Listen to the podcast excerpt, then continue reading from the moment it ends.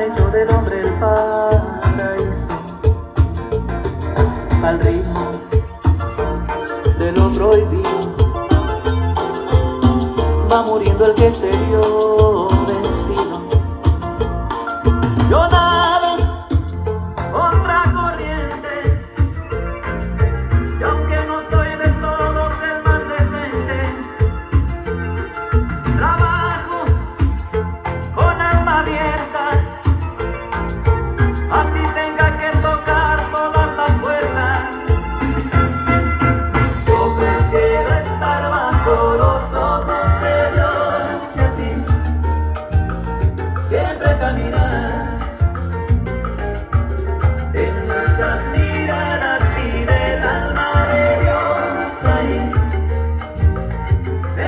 mirar.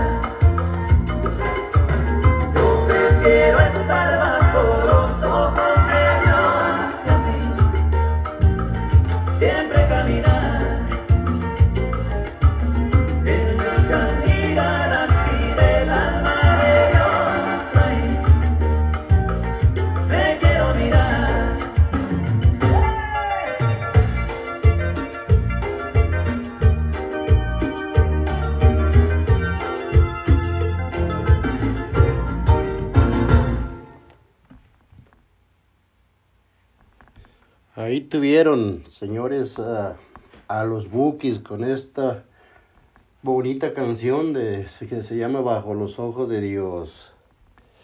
Y claro, ¿verdad? todos queremos estar bajo los ojos de Dios.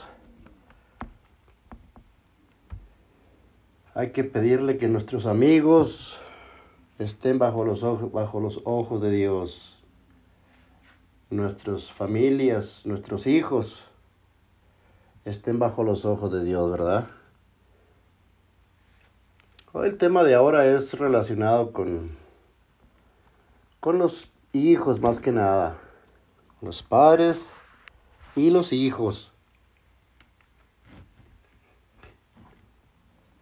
Yo pienso que a los adolescentes solo hay que prohibirles cuatro cosas, ¿no?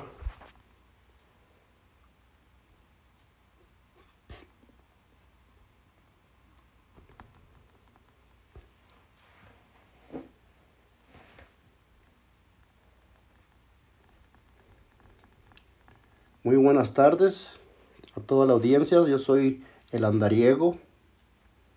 Saludándonos, saludándolos una, una vez más.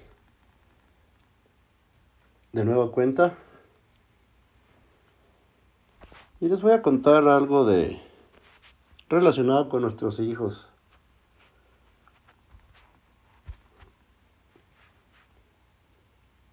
Porque yo pienso que si todos los adultos han pasado por la adolescencia, ¿Por qué cuando los hijos llegan a ella muchos padres piensan que tienen un extraño en casa?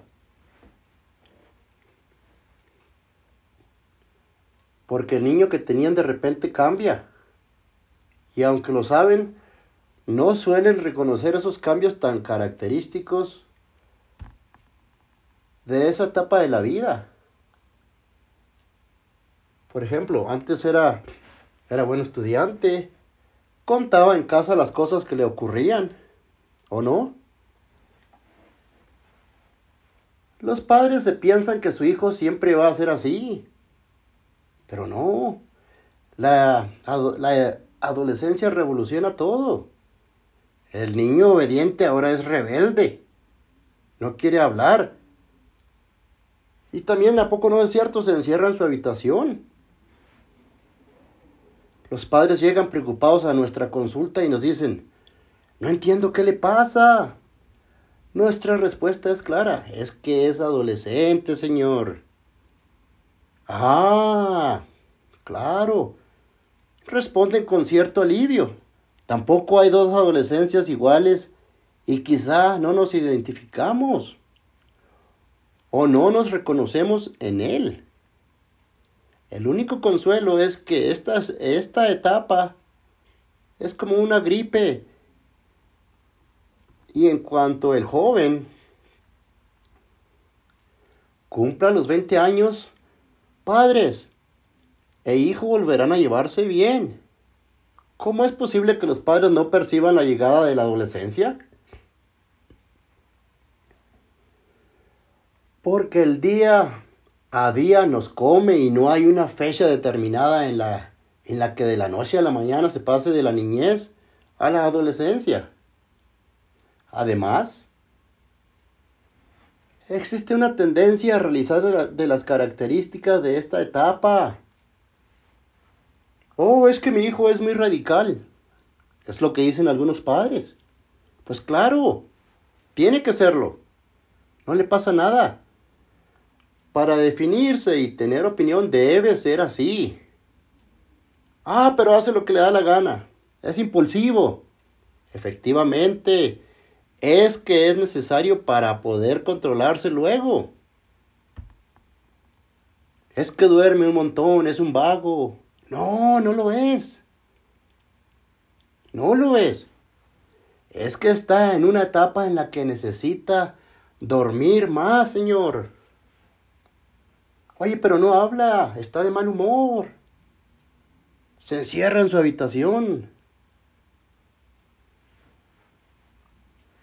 También habrá aspectos positivos en la adolescencia, ¿no? Los padres deben ver también en esta etapa unos años especialmente divertidos. Hay que valorar la espontaneidad que tienen, sus retos y que todo les parece nuevo porque están ensayando como adultos. Y es precioso acompañarles en estas experiencias de nuevas parejas, de salir, de ayudarles a, saber quiénes son sus verdaderos amigos o sus nuevas parejas, de ayudarles a saber quiénes son sus verdaderos amigos que quieren ser profesionalmente.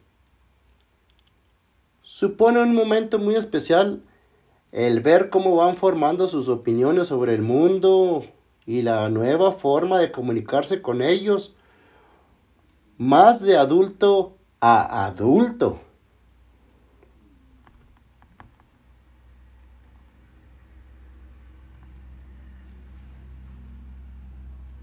Y así es, lo primero que valoran es la opinión de los amigos, pero siempre interiorizan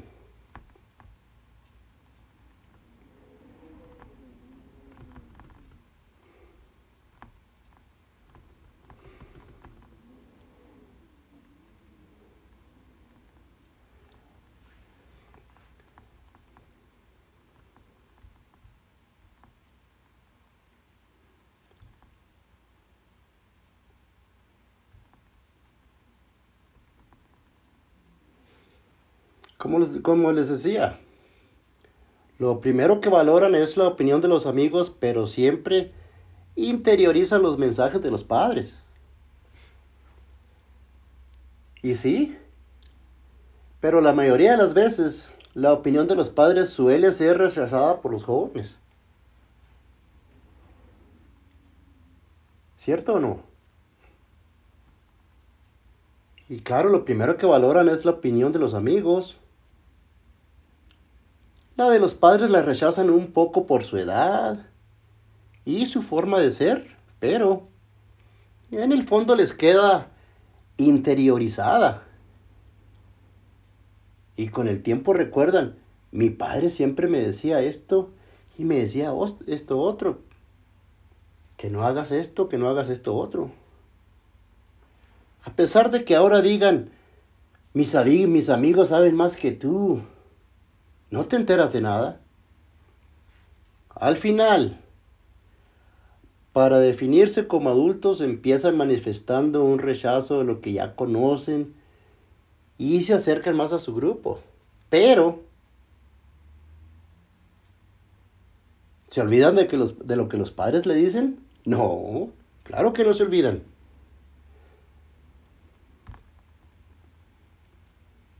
Pero hacen como un paréntesis. Los hijos no se olvidan nunca de lo que les decimos. El mensaje pertenece ahí silencioso. Pero luego es lo que más fuerza tiene cuando pasa el tiempo.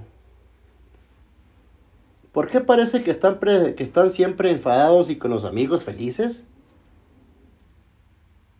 ¿Es todo efecto de las hormonas? Hmm.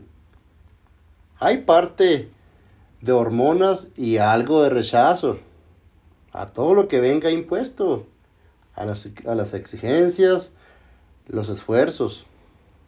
Los padres se pasan el día diciéndoles, recoge la habitación, que saca la basura, que ya deja el móvil, no puedes llegar, llegar más tarde de tal hora.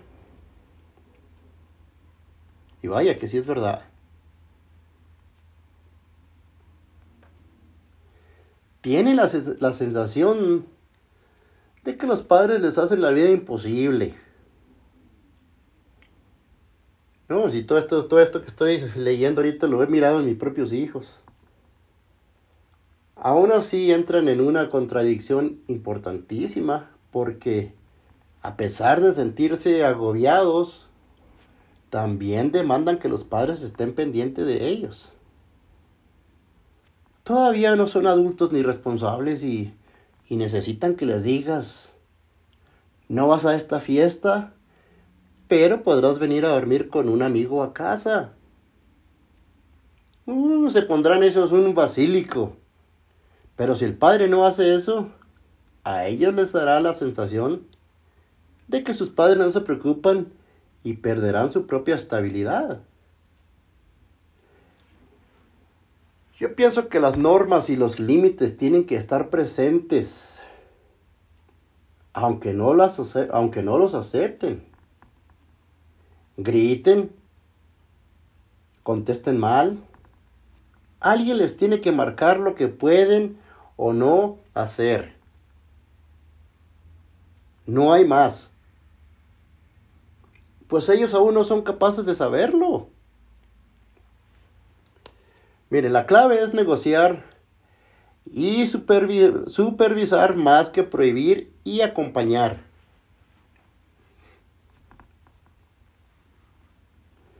Los padres no se hayan preocupado por mejorar la relación con sus hijos antes.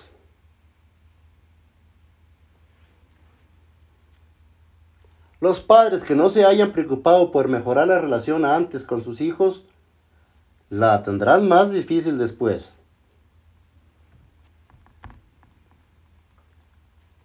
Si el hijo no ha tenido hábitos ni responsabilidades, la, falta, le falta la base y en la adolescencia se verán las consecuencias. Eso significa que hay que hacer un trabajo y que la clave es negociar, supervisar más que prohibir y acompañar. En ocasiones esto se empieza a hacer como a los 14 años, cuando en realidad se debe empezar desde que el niño nace. También es verdad que muchos padres que son muy, que son muy eficaces en la educación durante la infancia, posteriormente no saben cambiar el chip y se vuelven ineficaces. Es más frecuente de lo que parece. Ahora, si se preguntan cuál es el chip, tengo que negociar, que, ceder, entender que no responde a las expectativas que yo esperaba, que no es tan trabajador, no es capaz de estar horas estudiando. Me dice que viene a las 10 y viene llegando allá como a las 12. Ya no puedo controlar el comportamiento de mi hijo como antes. Además, a los hijos ya no les vale. Esto es así porque lo digo yo.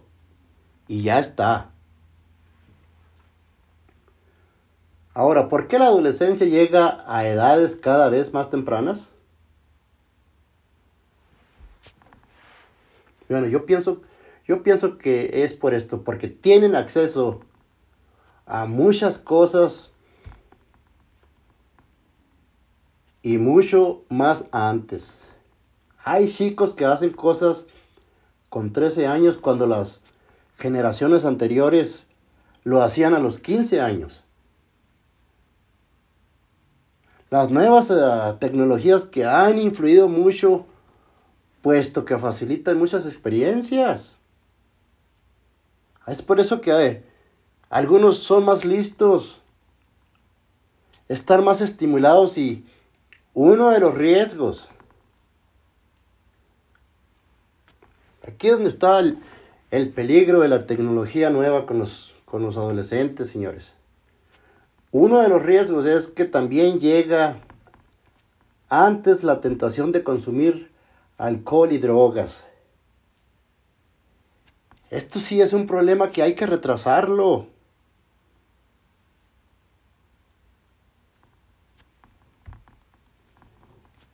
Yo siempre he dicho que los hijos nunca deberían usar drogas en su vida. Nunca. Ni a los 13, ni a los 15, ni a los 20, ni a los 30, ni a los 40. Simplemente nunca a las drogas. ¿Complicado? No. Sí, sí, sí es complicado porque todo está más a mano. Cada joven se enfrentará al alcohol y las drogas en función de sus características personales y las normas y límites que haya tenido en casa. Lo que deben tener muy claro los padres es que la, la prohibición la mayor parte de las veces pues no sirve de nada. ¿No deben prohibir los padres en la adolescencia? Sí, pero solo cuatro cosas, no más. Solo cuatro cosas, ¿cómo que solo cuatro cosas? Sí, Porque si desde que se levanta le decimos, no has desayunado, no has arreglado la habitación, no has, no has apagado el ordenador, no estés todo el tiempo en el teléfono, solo les decimos cosas negativas. Por eso tienen esa imagen de los padres que todo el día diciendo no, no, no y no. Si además le digo, está prohibido tomar alcohol, ¿de qué sirve? ¿No se le puede controlar permanentemente? Si le digo prohibido ir con, con tal amigo, pues es lógico, tendrá más ganas de ir con él. Hay que trabajar con ellos. Primero la negociación, la negociación. si no ha cubierto sus responsabilidades del día, que estudió tareas de casa, se le dice que no puede salir porque no ha realizado ningún esfuerzo, no se lo ha ganado, no saldrá y tampoco beberá. Hay que, hay que inculcarle las conductas de responsabilidad.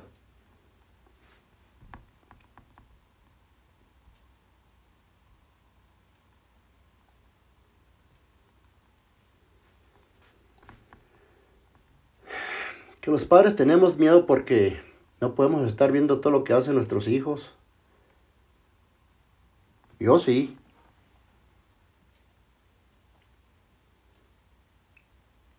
¿Es una época de gran frustración para los padres?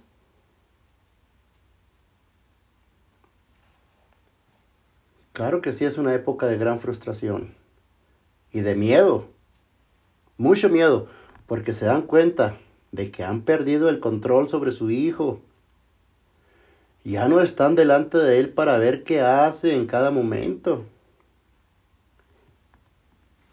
Hay que dejarle para que sea él el que decida. Y eso da mucho miedo. La primera vez que salen solos es una tortura para los padres. Debemos ser conscientes de que un hijo no es una propiedad y hay que dejarle volar, que le crezcan las alas. La adolescencia es el momento en el en el que hay que empezar a dejar que se vaya poquito a poco. Es el paso a la edad adulta. Ahora, si se preguntan cuándo se debe dar el paso de que salga solo, lo importante es trabajarse el previo a la fiesta. Primero debe haber bajado el solo y subido a su hora de jugar con los amigos en la urbanización. Después, por el barrio, más tarde se le puede acompañar a un lugar más alejado y dejar que vuelva solo. Si hace, encima hace las tareas de casa, ya no hay excusas para no dejarlo ir. Hay que darles esa responsabilidad no basta con decir, tú no vas. Hay que decir, tú no vas hasta que me demuestres que haces esto y esto otro. El potencial de los padres es que ellos son la autoridad.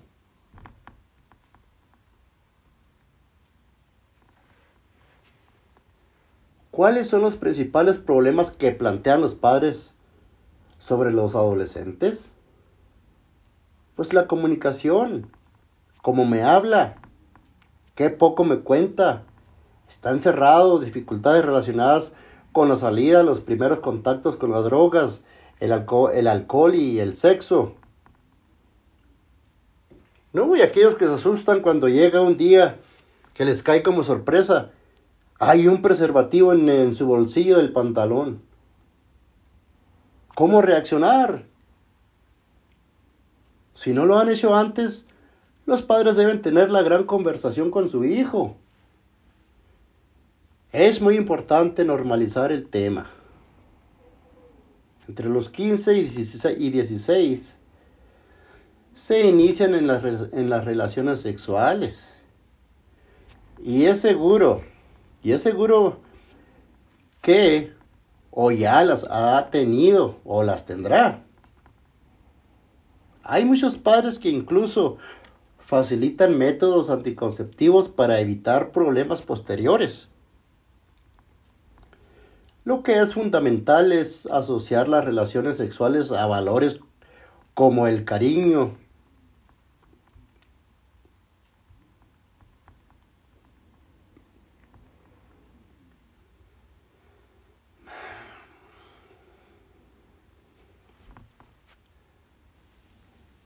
como el cariño, porque se, necesita ser más adulto para entenderlo. También hay que explicarle que no, que no debe hacer lo que no quiera. Y cuando lo haga, debe existir una relación de efectividad. Es importante que lo asocien a este valor del amor, señores.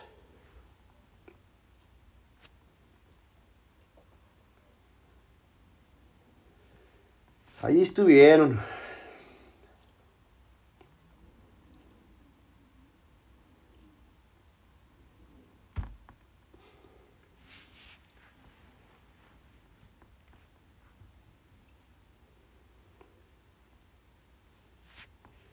Aquellos que se preguntan, tanto padres como madres, ¿qué tipo de madre o, o padre eres con tu hijo adolescente?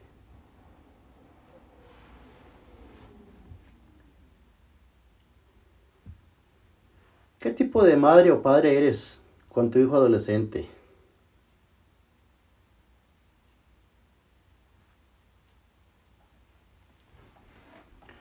Comprueba si eres tu perfil, ese progenitor despreocupado, comprensivo o protector. Para comenzar,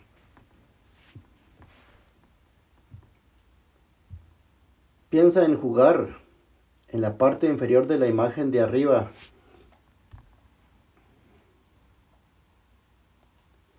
Responde cómo te comportarías ante cada una de las afirmaciones que se plantean sobre la adolescencia. Cada respuesta sumará puntos para definir a qué tipo de padre te asemejas más en función de tu comportamiento para educar a, una, a un adolescente.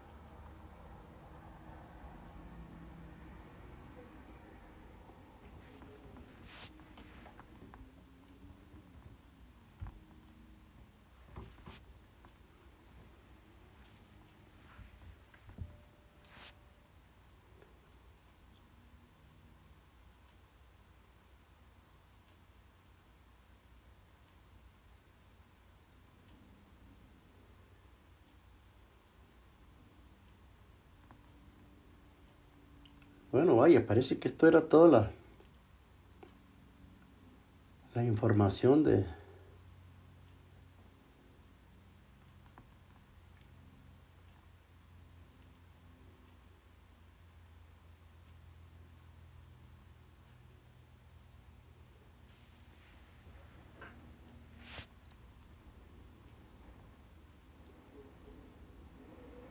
Y sí, era todo lo que estaba aquí.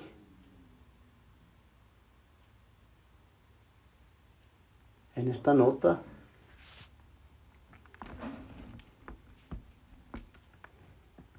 Espero que les haya, espero que les haya gustado esta narración de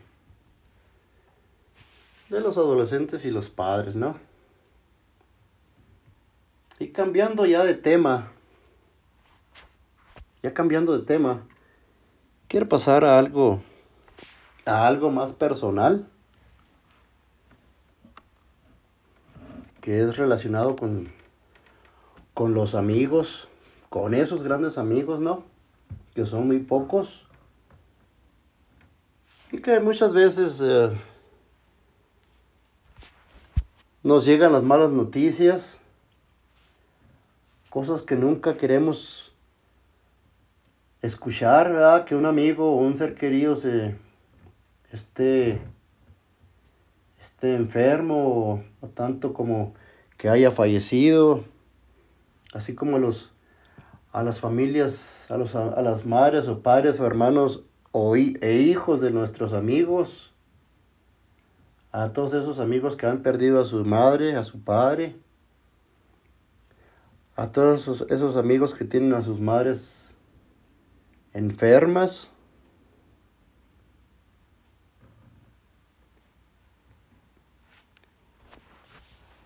Bueno, pues hoy, hoy en la mañana recibí unos, unos mensajes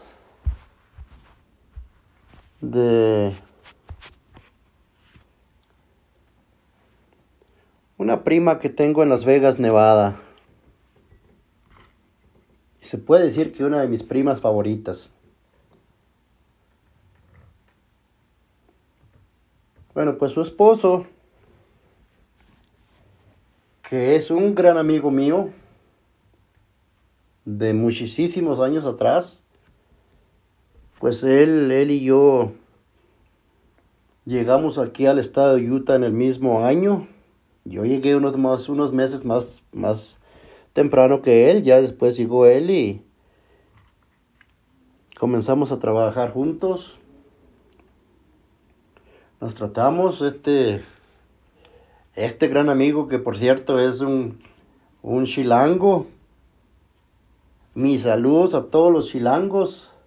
Pero este es el único chilango que salió chingón.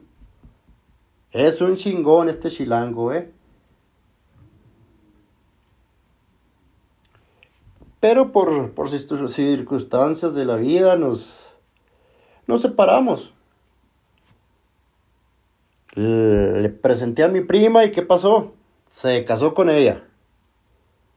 Y pues ahí se acabó la amistad porque él agarró por su rumbo y yo agarré por el mío pero nunca dejé de, apreciarlo. Él siempre ha sido mi amigo, aunque no nos volvamos a ver, o no nos hemos visto a ver en hace, hace muchos años. Yo siempre lo sigo apreciando. Pues ahora me mandó un mensaje mi prima donde me dice que se puso muy enfermo.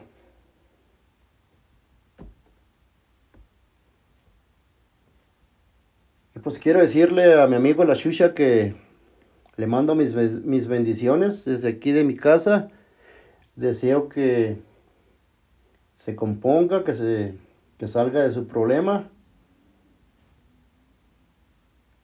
Yo sé que todo va a salir bien.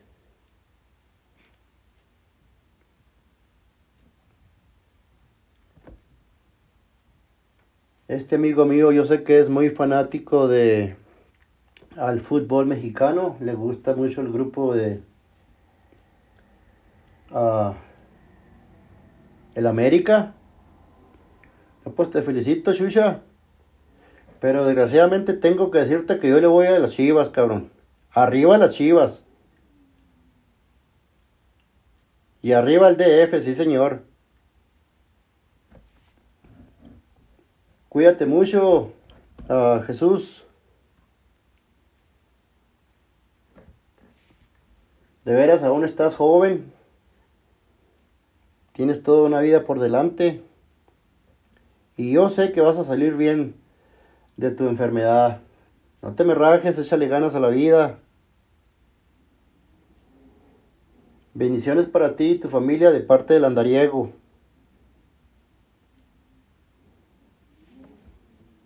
Bendiciones a toda la audiencia también que se da su tiempecito para escuchar mis, mis. Donde quiera que, que me escuchen, muchas gracias. Pasen muy buenas tardes. Hasta mañana.